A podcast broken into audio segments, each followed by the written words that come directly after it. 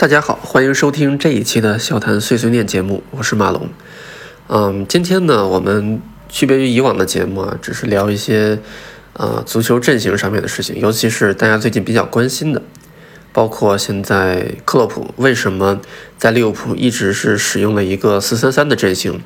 而没有拾起他刚来利物浦时那一套四二三幺。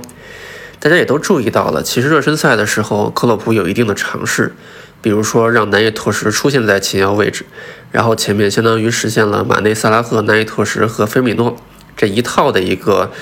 啊四二三幺的一个配置。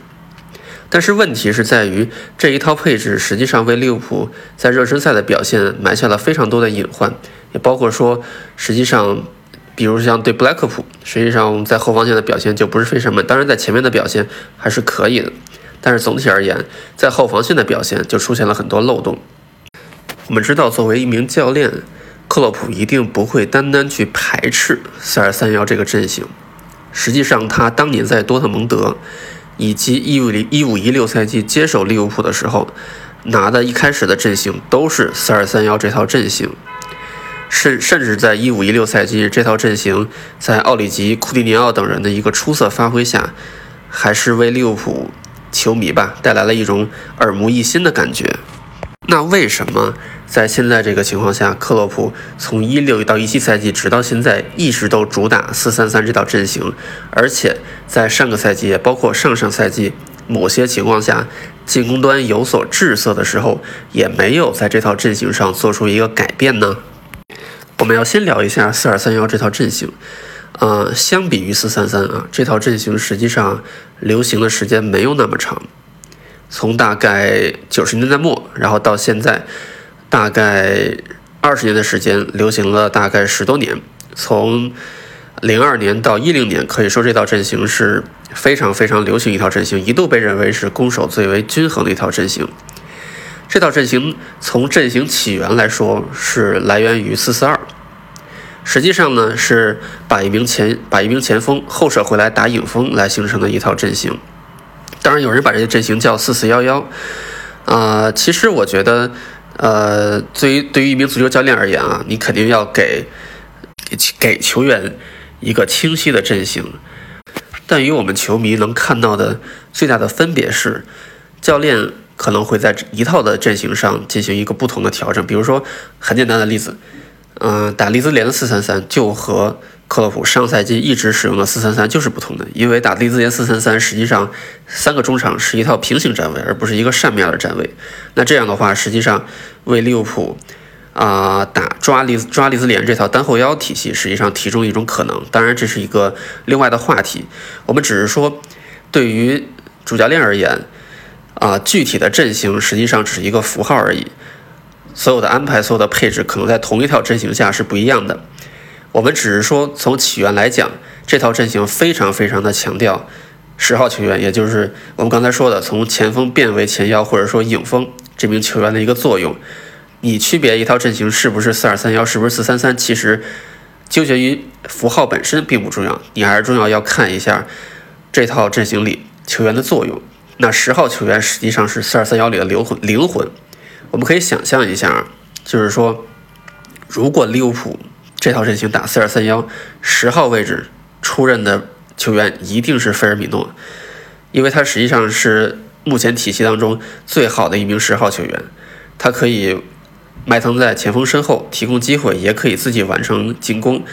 更重要的是，他喜欢回撤拿球，也喜欢啊，也并不习惯于埋藏在对方后卫当中寻求身身体对抗。而且利物浦还有一个非常好的中锋人选。就是奥里吉，那很多人都会觉得，那为什么利物浦没有选择这样的打法呢？即使我们说奥里吉不是一个在四三三体系下非常好的中锋，那在四二三幺体系体系下，他可是证明过自己的。而且菲尔米诺这个位置也不乏轮换的人选，这样的话也会让利物浦有更多的空间去打开进攻。克洛普为什么不选用四二三幺呢？其实问题就出在这个更多的空间上。四二三幺体系相对于四三三不是那么紧凑的一道体系，它要求的是整个防线的一个拉开，然后包括三条线有层次感，但绝对不是紧密。我们可以回想一下，对于利物浦球迷而言，最为熟悉的当然是贝尼特斯那一套四二三幺体系。我们可以想象一下，有多少场比赛，利物浦能够做到在控球率上。包括在场面上都处于压制性的局面，这是非常非常少见的。那个时候，贝尼特斯非常的长，非常的强调长传，非常的强调整个阵型的拉开，非常的强调杰拉德的后插上与托雷斯的一个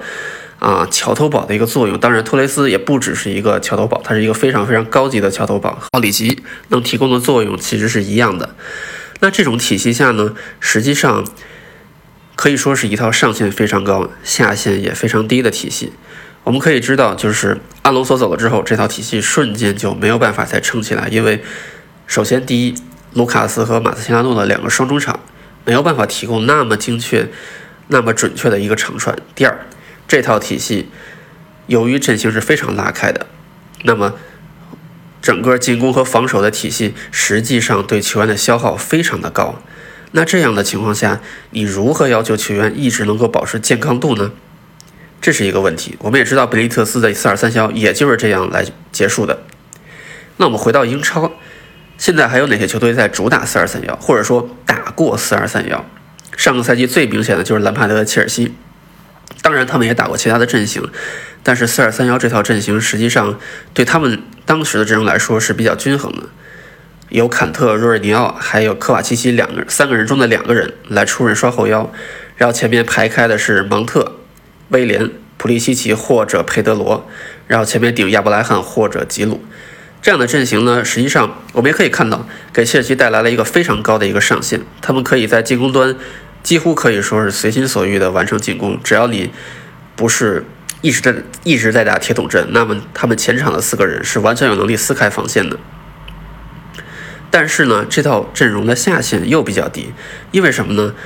这套阵容实际上。在两个边路的防守非常的薄弱，这也是四二三幺体系一个非常重要的问题。我们说四三三体系实际上是为了让两个边锋不太频繁的回来参与防守，这也是为什么克洛普讲克洛普非常的喜欢四三三这套阵型，在当前的体系下，当然这个我们一会儿再谈。那对于四二三幺的体系而言，首先如果两个中路的防守型后腰，或者说一个防守型后腰，一个组织者。不能够频繁的参与边路防守的话，那么他的边路防守就一定要指望两个边锋。这实际上是非常非常的严格于当年那套传统的平行四四二体系的。我们刚才也讲过四二三幺体系的一个起源。那么两个边锋或者说当时还是边前卫，如果不能频繁的回来参与防守的话，这套体系的边路防守其实可想而知，四名后卫和两名后腰绝对是没有办法防住啊。比如对面是四三三体系的这样一个主打边路进攻的一个阵型了。我们可以再回想一下，为什么巴贝尔在离队之后一直都在抱怨贝尼特斯啊，包括 C 罗在贝尼特斯执教的时候都在抱怨他们不愿意参加防守。为什么贝尼特斯会非常非常强调四二三幺体系两个边锋位置的防守呢？实际上，他是非常能够意识到这套阵型的薄弱之点所在的。那么话说回来，我们就可以非常非常的清晰的知道为什么克洛普不希望在利物浦现在的阵容体系下应用四二三幺。首先，第一个就是他认为边路的防守，我宁可用两个内部中场去补，我也不希望由马内和萨拉赫来去承担。即使我们说，即使啊，现在这样的一个四三三体系也有马内和萨拉赫回防的踪影，但是这对他们的进攻端的一个打的折扣已经是非常的大了。那如果说你还要采用四二三幺的话，那么。马内和萨拉赫的回防可能就是一个常规的状态，你也不能说指望他们在进攻端再能够带来在四三三体系情况下这样的一个帮助了。我们再多说一句，实际上四三三体系它的起源呢，就是为了去解放两个边锋，而无论中场怎么排，当然它中场也可以排成一个正三角，也可以排成一个倒三角，这都没有问题，这都不是阵型的关键。或者说像我们刚才说的，不管是扇面还是平行，这都是四三三体系的一个。啊，可以灵活变更的部分，但最最重要的就是要解放两个边锋，不要让他们参与过多的防守。四二三幺还有一个很重要的问题是什么呢？是他对两个防守型中场或者说两个中场，他的要求是非常之高的。切尔西当然有资本打四二三幺，因为坎特，我们大家都知道他的水平如何，还有包括科瓦西奇，是一名非常非常出色的一个推进中场，他也有身体，他也可以参与防守。切尔西有资本打四二三幺，也是因为他有这样两个强力的中场在。那利物浦有没有能力？我觉得利物浦现在中场其实也具备一定打四二三幺的能力，因为亨德森和法比尼奥本身他的长传都非常好。但是他们的移动能力能不能够满足四二三幺的一个防守的要求，这是要打上一个大大的问号的。如果说克洛普不选用四二三幺的话，我认为原因就是在这两点：第一是他希望解放边锋；第二是他认为利物浦的中场还没有达到能够打四二三幺这样一个阵型的一个能力。而我们都知道，其实各式各样的阵型都有自己的短板。其实都要靠球员来弥补。四三三阵型也有自己的短板，它的短板就是它容易非常非常容易成为一个割裂的阵型。因为我们都知道，你看它的体系，如果假如说是一个扇面中场的话，实际上它的人员密集都是在边路的，他也需要在边路不停的通过传切配合来去打开空间。但是中路是缺人的，这也是为什么克洛普。一直都在强调让菲尔米诺的回撤。为什么维纳尔杜姆在打了一场四三三的中锋之后，就转过头对菲尔米诺说：“天哪，你都是这样打中锋的，我每天要跑动这么多。”这就是这样的一个现实问题。也就是说，克洛普拥有像菲尔米诺这样的球员，可以支撑起他的四三三体系，也包括后备席上的南野拓实，实际上也是类型相近的球员。这会让他的四三三体系在中路方面。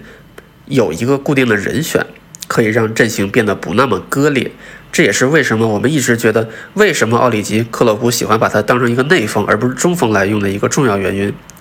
因为奥里吉在英超中路实际上是站不住的，这是一个他相比于菲尔米诺来说，不管是技术还是身体，都有这样的一个差距的原因。当然，个人能力的原因肯定要归结于归结到阵型上。我们刚才已经解说了，说克洛普。不喜欢四二三幺的原因，也解说了一些克洛普在本赛季或者说一直以来都更偏向于四三三这套阵型的一个原因。四二三幺会不会有可能成为他在未来或者说在现阶段某些比赛一个变种呢？我认为还是非常可能的，因为四二三幺这套体系呢，相对四三三体系，呃，并不依赖于，并不特别的依赖于某名球员，而且。如果亨德森和法比尼奥，也包括其他可能会射到这个位置的中场，能够持续的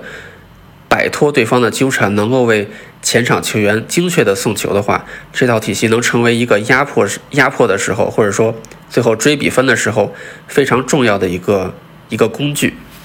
我依然并不看好它成为一个常态，因为这样还是我刚才说的原因，利物浦的中场和两个边锋